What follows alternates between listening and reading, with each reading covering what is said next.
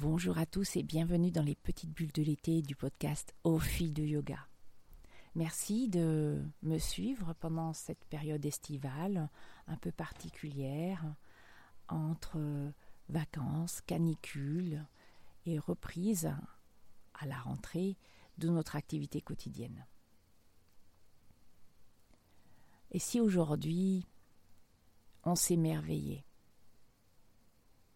J'ai beaucoup, beaucoup réfléchi. En fait, j'ai fait des allers-retours sur ce que j'avais envie de dire. Et, ce, mot émerveillé revient depuis plusieurs jours euh, dans ma tête. S'émerveiller, c'est du yoga. S'émerveiller, c'est le yoga. Le yoga, c'est pas cet, cet euh, état de parfaite indifférence parce qu'on est dans sa bulle. On va dire que ça, c'est une étape correspondrait à une espèce de retrait d'essence qui permet d'intensifier la concentration, ou qui est le résultat d'une concentration euh, affinée. L'émerveillement, c'est peut-être euh, ce qui nous manque le plus. Et c'est ce qui conduit, euh, à mon sens, en très grande partie, la décrépitude de notre société. L'hyperconsommation a remplacé l'émerveillement. Le repli sur soi a remplacé l'émerveillement.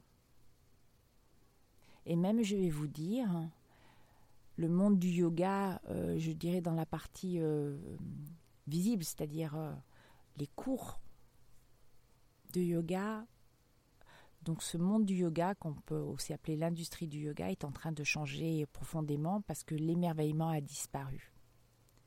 Alors cet émerveillement disparaît sous le coup de deux choses, à la fois euh, une action collective qui est celle de l'avancée de la société, où on baigne dans un néolibéralisme absolu, où l'individu est mis en première place, mais l'individu avec un grand I, le jeu, le je suis, qui est complètement différent, et euh, ou le soi si vous préférez, c'est-à-dire hors de toute euh, dimension égoïstique, égotique, c'est-à-dire le je tout seul. Ce libéralisme, euh, cet ultralibéralisme, c'est à la fois l'essor de toutes ces disciplines qui tournent autour du bien-être, quelle qu'elle soit, du développement personnel, et puis euh, également de, cette hyperconsommation euh, sans tenir compte du groupe. Le groupe est extrêmement important.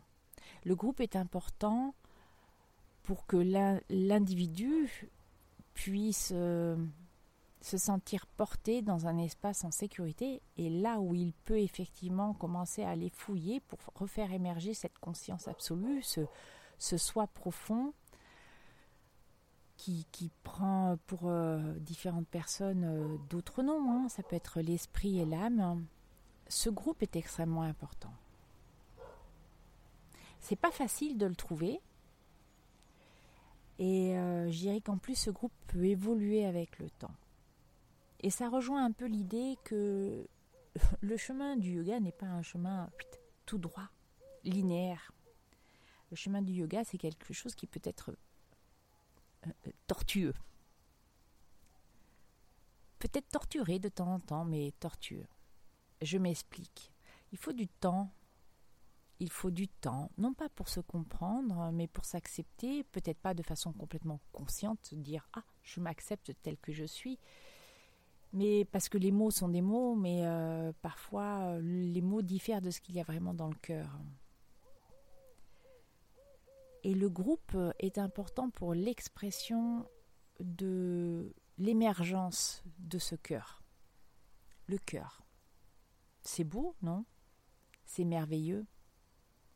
C'est merveilleux, c'est prendre le temps de grandir dans ce groupe, à son rythme, presque à sa façon, de partager avec ce groupe de créer un véritable sentiment d'appartenance, de partager, de donner et de recevoir. Donc d'être une véritable partie de ce groupe. Or, bien souvent, ce qui se passe, c'est que on appartient à un premier groupe, et puis au fur et à mesure de la vie, ce groupe évolue pour plein de raisons. Souvenez-vous de vos amis au primaire, puis euh, au collège et au lycée, peut-être à la fac. Est-ce que ce sont les mêmes personnes qui se retrouvent dans votre cercle d'amis là maintenant? Pour ceux qui ont fait une formation de yoga, avez-vous encore ce groupe euh, de professeurs de yoga pour euh, discuter avec vous ou bien même avec les personnes avec qui vous avez commencé à pratiquer et avec qui vous vous sentiez super bien. En fait, on évolue tout le temps. Et les autres personnes aussi évoluent. Parfois, ben, on prend un chemin complètement différent et le groupe se désagrège. Ça fait partie de l'évolution normale. Par contre, reste toujours cette idée d'espace et cette idée d'émerveillement. Car plus on crée de l'espace en soi et autour de soi, non pas pour éloigner les personnes, mais simplement pour se laisser grandir. Plus cet espace est grand, plus la notion de merveilleux et de s'émerveiller va rentrer euh, dans cet espace. Et d'ailleurs, cette notion d'émerveillement va permettre aussi à cet espace de croître et de se remplir. C'est un peu comme, euh, je, je ferai l'analogie de cet espace avec Ananda, Maya Kosha, le Kosha de Ananda, cette espèce de béatitude de joie profonde. Émerveillement, c'est ça. C'est quand vous laissez quelque chose vous toucher du plus profond de votre être, dans ce qu'on appelle l'être-té, du plus profond de votre être. S'émerveiller, c'est peut-être même regarder simplement le sol, de voir ce sol tel qu'il est, vraiment, dans toute sa consistance. C'est peut-être regarder une fleur, une feuille, un objet. Ça vient de la concentration de la méditation aussi, mais c'est aussi s'émerveiller, sentir que se rendre compte de la vie de ce support, de cette chose, de cet être et que c'est beau. Que c'est beau malgré peut-être sa laideur extérieure, son apparence physique qui vous euh, vous inspire pas. Ça peut être une dissertation sur le beau, mais c'est pas pas tout à fait ça. C'est vous rendre compte de la vie telle qu'elle est et de waouh, waouh. Et ce dans ce waouh se crée tout l'espace c'est pas un amoncellement de richesses, hein. c'est peut-être même euh, s'émerveiller de la nudité, de l'absence d'apparat. J'aime bien, j'aime beaucoup, beaucoup, beaucoup, beaucoup visiter euh, des lieux de, euh,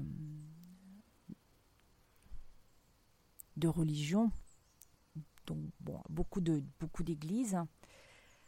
J'adore les églises baroques parce qu'elles ont une histoire, et j'adore aussi les, euh, les abbayes dans ce qu'elles ont de plus simple. Je trouve ça merveilleux. Comme je trouve merveilleux de regarder le ciel, même s'il y a un nuage, même s'il y a une tempête, de regarder le ciel et de se connecter avec euh, ce qu'il y a là-haut, peu importe comment vous l'appelez. Et j'aime bien un livre que j'avais lu euh, d'un astrophysicien qui disait que les étoiles, en fait, c'était euh, des poussières de nous parce que nous sommes composés exactement de la même façon qu'une étoile. Et je trouve que cette relation avec l'espace, l'univers infini est merveilleux. C'est comme regarder euh, les images qui sortent du télescope euh, web, qui sont, qui sont splendides, magnifiques, qui n'ont pas véritablement de signification, par exemple pour moi au niveau scientifique, mais qui sont à la fois un support d'émerveillement de qu'est-ce qu'il peut y avoir au-delà de ce que mes propres yeux peuvent voir, de ce qui est visible, cette espèce d'invisible en fait qui est visible, mais qui n'est pas visible par mes yeux. Vous voyez ce que je veux dire Mais c'est toujours visible en fait. L'invisible est visible. Ou plutôt le visible peut être invisible, mais il est visible. Alors ce sont peut-être des sophismes, hein, des, façons de parler un peu euh, raffinées, mais c'est juste pour comprendre que même dans ce qu'on ne voit pas, il y a quelque chose d'immense.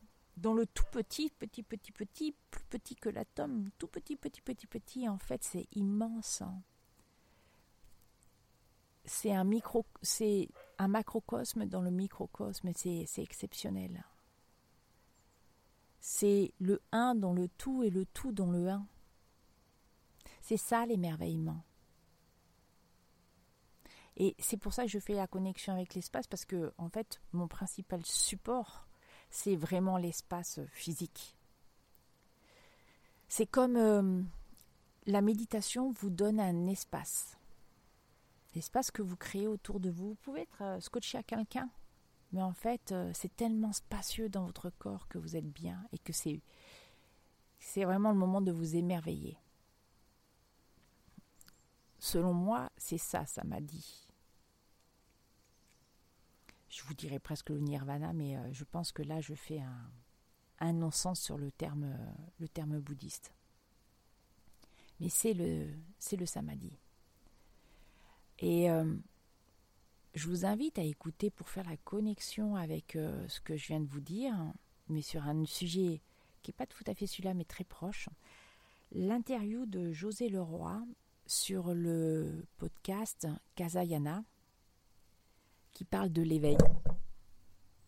Et je remercie Monsieur Leroy parce que je crois que aussi dans cet idéal de perfection, on a toujours aussi cet interdit qui vient se poser, qui est oh ben je suis incapable, jamais je n'atteindrai l'éveil. D'ailleurs, vous m'avez déjà entendu le dire.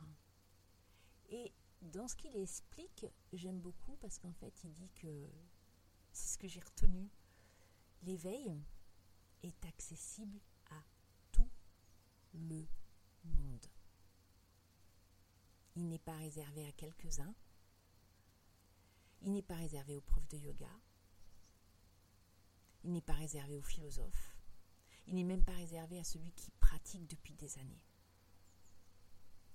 Et ça n'a rien à voir avec cette belle leçon d'universalisme, de, démocratie, euh, d'accessibilité à tous. C'est simple, c'est ça que je trouve très beau et sur le, ce concept m'émeut beaucoup au-delà de m'émerveiller, c'est que c'est ouvert à tous.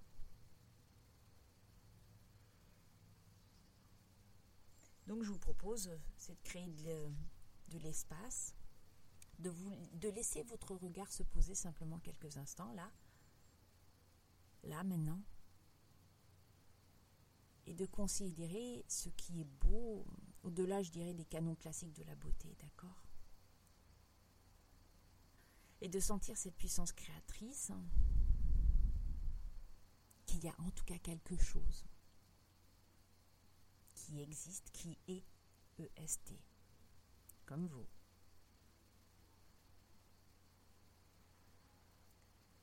Merci infiniment de m'avoir écouté. Je divague parfois. Mais je pense que ça, en fait, ça nourrit euh, progressivement la pensée de chacun. Et euh, ce que je vous livre, en, fait, euh, évidemment, moi j'ai écouté des gens, mes élèves aussi, plein de personnes différentes, et j'essaye d'évoluer à travers ce que j'entends, ce que je vois et ce que j'écoute. Bien entendu, je n'ai pas la primauté du savoir, de la connaissance, absolument pas. Donc, euh, bien sûr, vous pouvez avoir une opinion complètement différente de la mienne. Et puisque on est tous sur notre chemin, peut-être que moi, je suis partie euh, sur une petite traverse avant de revenir euh, sur le chemin essentiel. Enfin, dans mon cheminement, je pense que là, je suis revenue justement dans quelque chose de relativement clair ça sera un épisode à suivre. Je vous souhaite une excellente journée.